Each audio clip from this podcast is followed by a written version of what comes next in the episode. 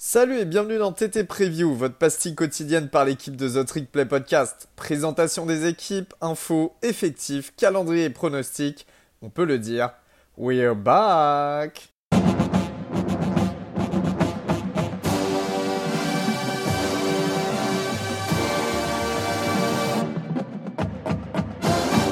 Bonjour à toutes, bonjour à tous, bienvenue de nouveau pour euh, bah, une preview, une nouvelle. Cette fois-ci, on se dirige du côté de l'ACC, cette fois-ci, on se dirige du côté de la Floride. Et attention, attention, nous allons chez les Seminoles de Florida State à Tallahassee avec mon cher collègue. Salut Elio, salut tout le monde. Et bah, bienvenue. Alors, Augustin, j'espère que tu es content de faire cette preview. C'est une équipe qu'on aime bien, toi et moi, en général, Florida State, qu'on a bien aimé euh, pendant ces, ces belles heures. J'ai fait, j'ai fait quand même mon petit tour de, en niveau renseignement autour de moi chez les, quelques Américains que je connais et qui ont quitté la fac il n'y a pas si longtemps que ça, euh, pour euh, connaître un petit peu la réputation de Florida State, en tout cas d'un point de vue américain. Alors bien évidemment, euh, c'est un point de vue américain du Nord-Est. c'est considéré totalement Florida State comme une fac pour faire la fête. Voilà. si tu veux y aller pour tout ce qui est niveau académique, bon bah faut peut-être faire une croix, mais en tout cas, pour faire la fête, c'est super. Donc, on se dirige du côté de l'ACC et de la division Atlantique. Euh, une saison 2021, Augustin, qui s'est plutôt mal passée. En fait, c'est un, peu, euh, un peu paradoxal, les victoires que, FSU a eu, a eu, plus ses défaites. Bah, faut dire que le début de saison a été euh, très très compliqué. Il y a cette défaite un petit peu assassine euh, face à Notre-Dame en week one, puis après euh, la défaite humiliante face à Jacksonville State, une fac de FCS 17 à 20 sur euh, un Hail Mary aussi à la dernière seconde, plus celle face à Florida qui était dégueulasse l'an dernier.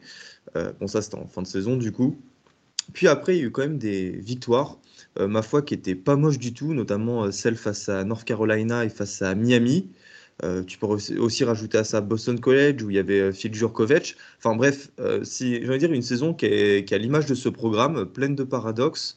Il y a des flashs, mais parfois il y a ces travers en fait toujours les mêmes qui font bah, que Florida State termine avec un bilan catastrophique de 5 victoires pour, pour cette défaite, donc 4-4 en ACC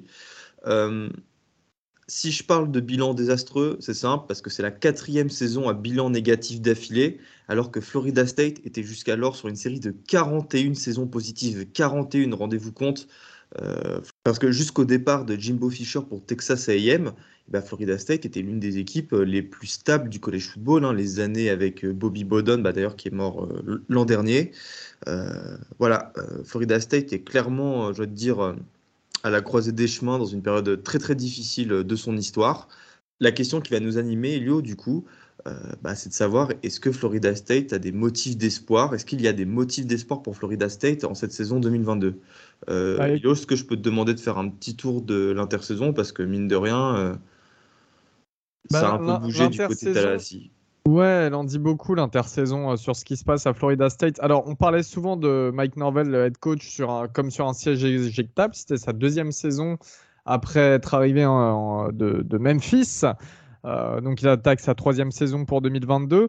Il a avec lui un, nouveau, un nouvel offensive coordinateur, Alex Atkins. Euh, qui était l'ancien coach all-line de Florida State et l'ancien offensive coordinateur de Charlotte. Donc c'est quand même un poste qu'il a déjà occupé, qu'il connaît. En départ, on a Kenny Dillingham, l'OC, qui part du côté d'Oregon, qui devient offensive coordinateur, quarterback coach à Oregon. On aura l'occasion d'en reparler. Euh, voilà, il y a, déjà un petit peu de mouvement en attaque. On sait qu'il y a eu pas mal de rotations sur le poste offensive coordinateur ces dernières saisons pour euh, Florida State, donc c'est pas non plus évident de positionner une attaque. Au niveau des commits, bah, on en est à la 21e classe, donc c'est plutôt pas mal. Franchement, pour, euh, pour un petit peu euh, tout le côté morose qui ressort de FSU ces dernières années, c'est plutôt pas mal d'avoir une classe comme ça. Alors, bien évidemment, ça aurait pu être mieux parce qu'on a eu le flip de Travis Hunter, qui était le joueur numéro 1 du pays, le 5 étoiles cornerback, qui est parti du côté de Jackson State en FCS, joué pour Deion Sanders. Euh, lui qui avait commis très longtemps à Florida State, c'était vraiment la grosse recrue. C'est un peu dommage. Ils ont quand même récupéré 6 euh, 4 étoiles, hein, donc deux joueurs du top 100, le safety Sam McCall et euh, l'athlète Azarié Thomas. Ils ont récupéré en tant que quarterback le 11e du pays, A.G. Duffy, McDuffie, il n'est plus là, McDuffie en coach football. AJ Duffy, qui était le quarterback de IMG Academy à Bradenton, Florida, donc qui est très connu, une, une académie spécialement faite pour les sportifs euh, qui aspirent au haut niveau. Euh, voilà, on va attaquer la saison 2022 parce que il y a eu plein, plein, plein de mouvements qui vont, euh, se, bah, qui vont directement s'imprimer sur cette nouvelle saison.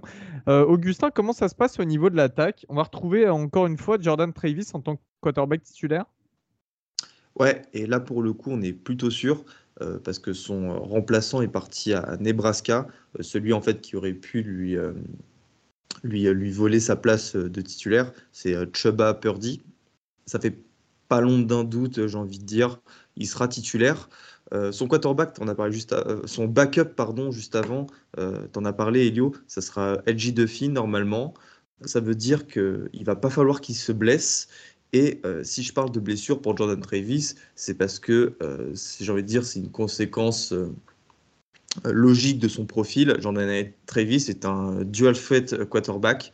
C'est un superbe athlète. L'an dernier, il a couru pour 530 yards et 7 touchdowns et a lancé 1500 yards et 15 touchdowns. Alors, si hormis euh, ses stats de course, enfin elles sont pas non plus exceptionnelles, moi je trouve qu'il a montré de très très beaux flashs, euh, notamment face à Notre-Dame. Et en fait, c'est un quarterback qui demande, euh, j'ai envie de dire, plus de confiance de, de, la part de, de, sa line et notamment de ses coachs.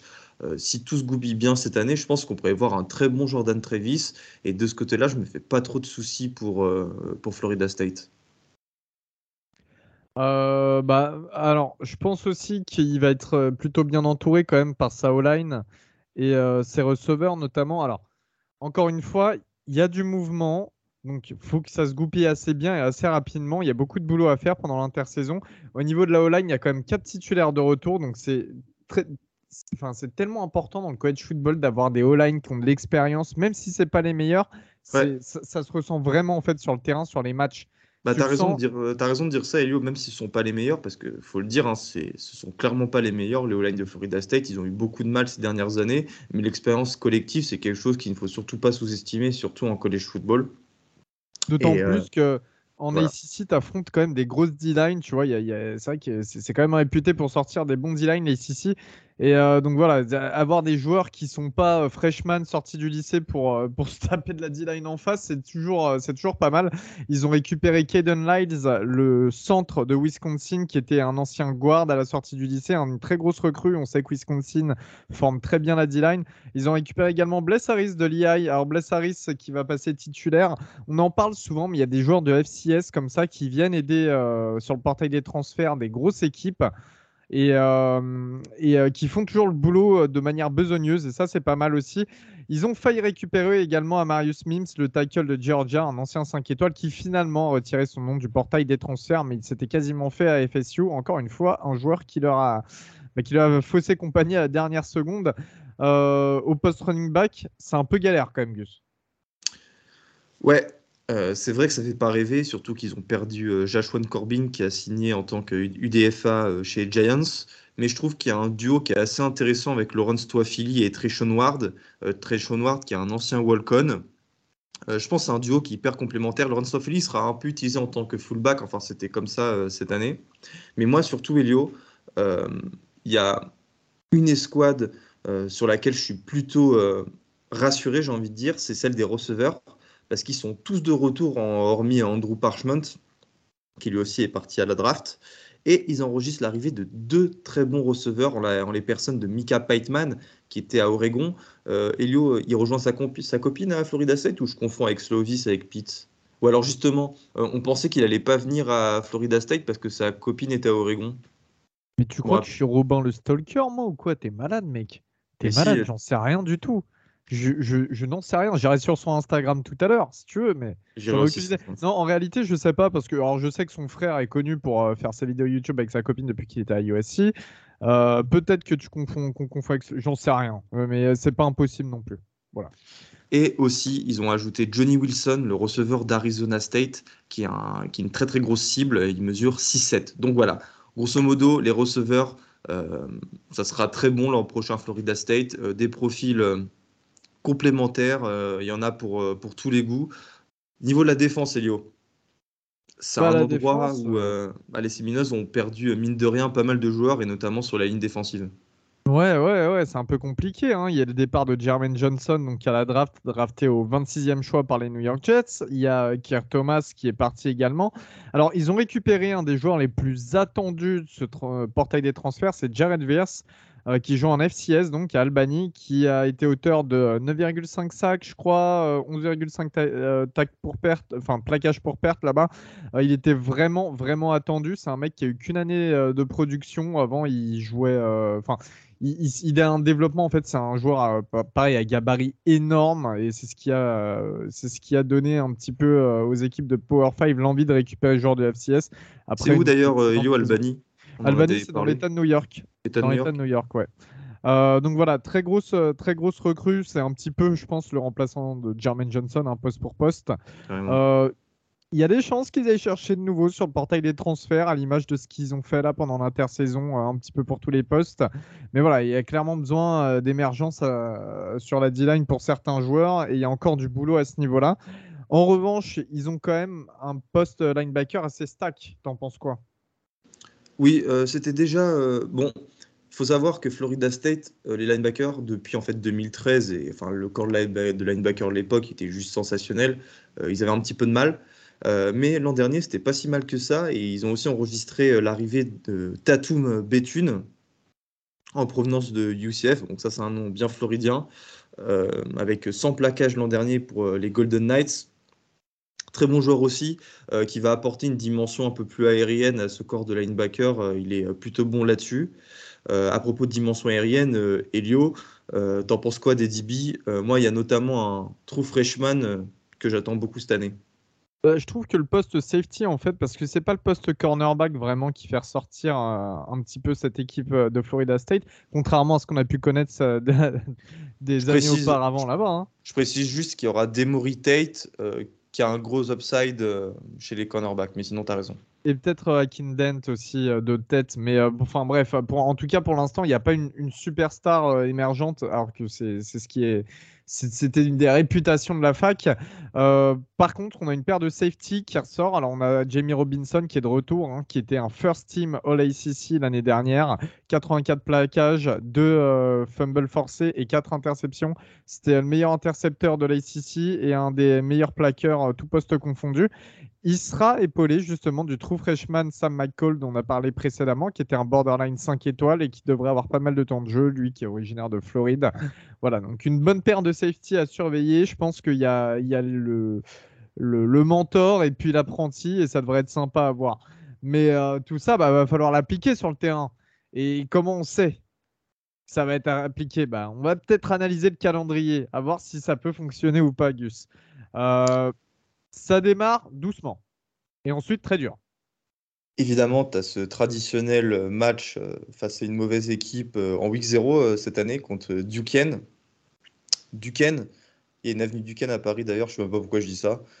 mais après, il y aura ce match en terrain neutre au Superdome de la Nouvelle-Orléans face à LSU dans la nuit du dimanche à lundi. Chaque année, il y a un match dans la nuit du dimanche à lundi.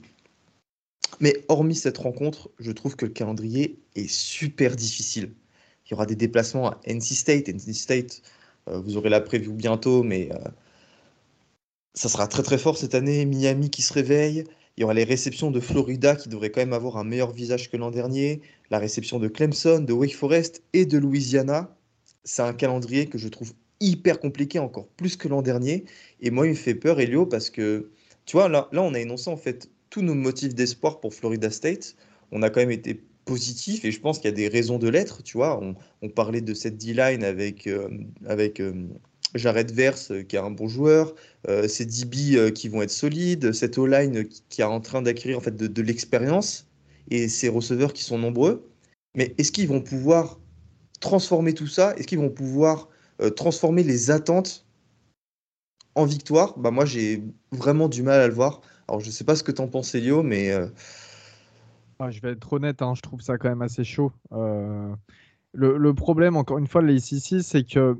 Il n'y a pas d'énorme équipe, bon, mis à part Clemson qui a eu un petit peu de, un petit trou d'air la saison dernière. Tu n'as pas d'énorme équipe, mais tu n'as pas de petite équipe non plus. Tout est à peu près euh, homogène, j'ai envie de te dire. et tu peux avoir des défaites et des victoires contre n'importe qui. Alors là, bien évidemment, euh, Miami est en train de se révolutionner. Euh, on risque de retrouver quand même euh, du NC State et du Wake Forest assez dur, comme tu l'as dit. LSU, attention, dès la week 2, ça peut aussi surprendre et faire mal. Et Florida à la fin, Florida, c'est pareil, c'est qui tout double, ça dépend un peu de la saison qu'ils auront vécue. Mais tu vois, même Louisville, même Louisville en déplacement, ce sera pas facile cette année. Louisville en déplacement et Louisville, ils ont Malik Cunningham encore qui est de retour au poste quarterback qui va les embêter parce que pareil, c'est je pense qu'ils vont quand même avoir euh, ils vont ils vont un peu cracher euh, Florida State, ça, va être un peu compliqué cette saison. Moi, je vois 5 euh, victoires, 7 défaites ou au mieux, au mieux 6 victoires, 6 défaites. Mais ça annonce chaud pour Norvel justement. Qu'est-ce que tu en penses? Déjà, comme toi, Yo, je vois pas plus de 5 victoires et ça me fait chier de le dire. Et euh, ouais, euh, tu as raison de poser cette question. Est-ce que Mike Norvell, en cas de saison négative, se fera virer? J'ai bien peur. Et euh, je trouve que ça serait injuste parce qu'il fait des classes de recrutement plutôt bonnes. il commence à avoir quelque chose. On sait que sa première année, elle était hyper compliquée parce qu'il y avait le Covid et donc du coup, il n'avait pas pu avoir une préparation optimale. L'année dernière, mine de rien, bon, certes, t'es pas sur une saison positive, mais tu gagnes les 5 de tes 7 derniers matchs. J'ai peur que les boosters de Florida State poussent pour sa sortie. Mais bon. Il y a des chances parce qu'ils ont. Ouais, tu as raison de, les mentionner parce qu'ils ont beaucoup de pouvoir. Moi, ce qui me fait un petit peu peur aussi pour Florida State, c'est ce problème c'est que si tu sors pas une saison positive, et quand je dis positive, c'est pas euh, un 7-5, tu vois, c'est un peu plus, bah, tu pourras plus attirer de bonnes recrues en fait. C'est le problème. Les SEC déjà attirent moins. On le sait, on l'a vu avec, notamment le recrutement de Clemson euh, qui était euh, en dessous des attentes, tu vois, par exemple, qui est pourtant la meilleure équipe. Euh, je pense que si Florida State sur les deux prochaines saisons ne progresse pas réellement et que ça se voit pas réellement, euh, il va y avoir beaucoup de problèmes au niveau du recrutement et ça annonce pas un avenir euh, très radieux pour l'équipe de Tallahassee, euh, malheureusement. Un petit mot pour la fin, Augustin? Non, aucun, mis à part le fait que j'ai envie que Florida State redevienne pareil, Une, grosse équipe parce que c'est clairement un programme classique du college football, c'est pas un blue blood, mais on a besoin de Florida State, c'est comme Texas, c'est les programmes qui nous manquent. Eh bien, très bien. Merci, mon Augustin. On se dit à la prochaine. Salut, mon vieux. Salut à tous. Et salut à tous.